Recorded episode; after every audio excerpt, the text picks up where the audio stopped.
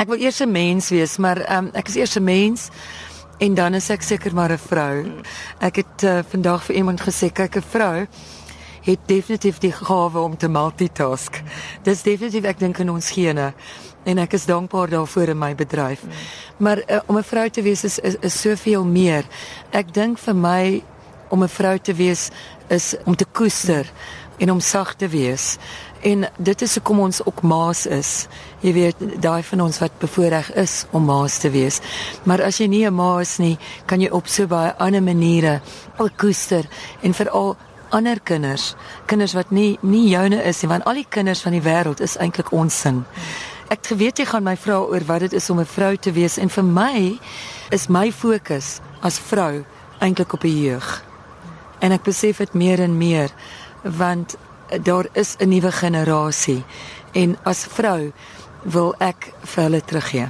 'n Vrou se rol in die musiekbedryf, hoe ervaar jy dit? Want jy's jy, jy's al 'n hele rukkie in die, in die in die bedryf. Wel jy weet, dis ek ek weet nie of dit 'n um, 'n mans of 'n vroue wêreld is in die musiekbedryf. Ek dink die musiekbedryf is maar net die musiekbedryf. En en daar is baie vrouens in die musiekbedryf, maar ek dink jy het seker ook manlike kwaliteite nodig. Ek dink jy moet redelik sterk wees. Jy moet uh, baie dryfkrag hê. Jy moet betroubaar wees. En ehm um, natuurlik, kom dit ons sê dis manlike eienskappe. Eintlik is dit menslike eienskappe, maar jy moet definitief weet wat jy wil hê en uh, miskien sal mense sê dis nie 'n baie vroulike eienskap om te sterk oor te kom nie. Maar eintlik dink ek jy kan nog sag wees en weet wat jy wil hê en wil hê dat dit reg gedoen word jy weet dat daar reg geskied word daaraan. So ek dink ook jy moet georganiseerd wees in die musiekbedryf en dit is miskien weer gesien as 'n meer manlike eienskap, nie waar nie. Ja. Maar in die wêreld wat ons deesdae in is, is albei mans en vrouens is eintlik broodwinnaars. En ek dink nie daar is meer eintlik daai ding van 'n vrou werk nie. Dit het nou gelukkig verdwyn. Um, ek onthou nog ek was so mal oor Emily Pankhurst en in die suffragettes en sy het haarself nog vas gemaak aan die hek daar by Kensington Palace baie lank gelede sodat vroue die stemreg kon kry. Maar dis nou lank lank gelede. So ek dink 'n mens moet nooit vergeet jy is 'n vrou nie en die wonderlike eienskappe wat 'n mens natuurlik aan dink van vrou wees wat liefde is, koestering, omgee, maar eintlik dink ek ook ons rol is om vir die jeug van die begin af of enigiemand wat in ons omgewing is wat jonk is sekere kwaliteite aan hulle oor te dra. En um, ek is ongelukkig het ek nie 'n kind nie. En dis nie dat ek nie wou hê nie, ek, ek het probeer en um, dit was toe nie moontlik nie. Ek het al heelwat mense in my omgewing gehad wat vir my saak maak en ek probeer 'n rolmodel wees hier en daar vir vir die jonger geslag. En wat ek sou sê vir enige iemand wat in, in my lewe is, is wees aanpasbaar want in die nuwe Suid-Afrika veral moet 'n mens baie aanpasbaar wees. En dan moet jy ook natuurlik uh, betroubaar wees.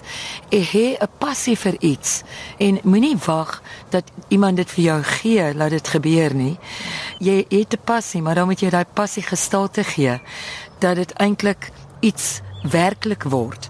Met ander woorde, jy begin met 'n droom en 'n passie, maar jy moet gestalte gee daaraan ek het al die voorreg gehad om 'n meisietjie van Bramley Kinderhuis al 10 jaar in my lewe te hê.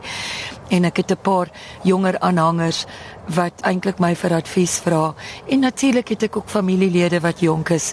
So ek het op my eie manier mense vir week omgee van die jonger geslag. Maar ek dink as vrou wees, wat is daai gesegde ietsie van um woman rocks the cradle of of the world of so ietsie Ek weet nie, daar's 'n Afrikaanse pragtige gesegde ook. Ek kan nie na hom dink nie. Maar eintlik begin dit op die moeder skoot. Dis waar dit eintlik begin en waardes. Ek dink ook ehm um, waardes soos dat jy van diens is vir ander mense, dat jy nie net aan jouself dink nie. As jy jonk is, kan jy ook baie selfsugtig wees, nie alle jeug nie, maar jy kan net dink dat dat die lewe jou iets of die wêreld jou iets skuld. Dis glad nie so nie. Niemand skuld enigiemand iets nie. Ons het vroeër toe ek aangekom het, het ek jou ma ontmoet. Ja. Joan en en sy sê so by jou baie funky tannie moet ek sê. Wat hoeveel van hierdie het jy behaag geleer van vrou wees? Nee, uh, my ma was was altyd 'n werkende vrou, career woman, snaaks genoeg ook 'n joernalis, net soos jy. So sy altyd vir my gesê, jy weet wat jy kan enigiets doen wat jy wil doen. Dit is moontlik. Sy het vir my gesê, ja, jy moet dit laat gebeur. En ek dink want sy was ook in 'n in 'n redelike harde bedryf. Hmm en sy het dit verstaan maar sy het my nog altyd ondersteun en ek dink dit is ook seker die rol maar ek dink meer en meer besef ek weet jy wat mans word baie meer soos vrouens ek sien baie paas wat baie koesterend is en baie omgee en dikwels is daar ook huishoudings waar die pa eintlik die kinders kry.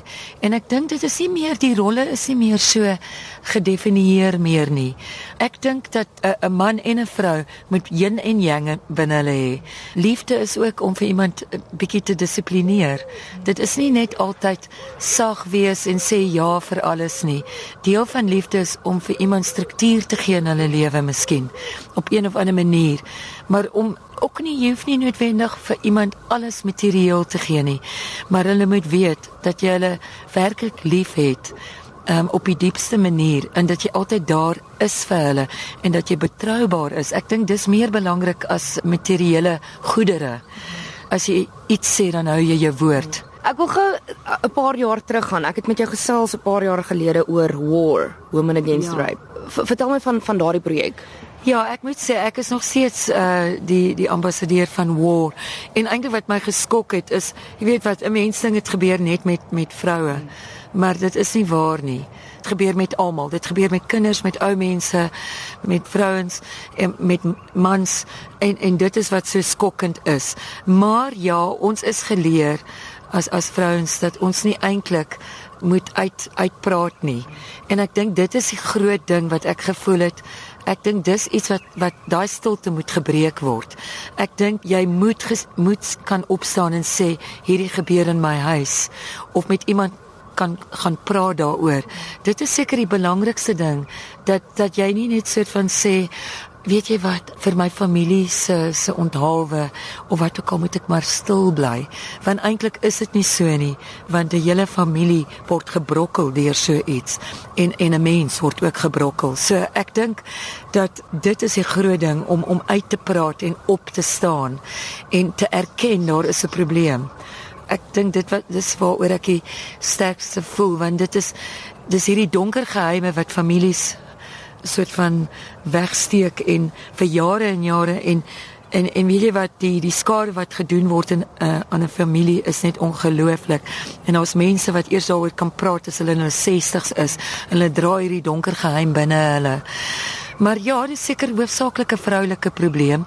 Ek is baie trots om om deel te wees nog steeds van hierdie projek.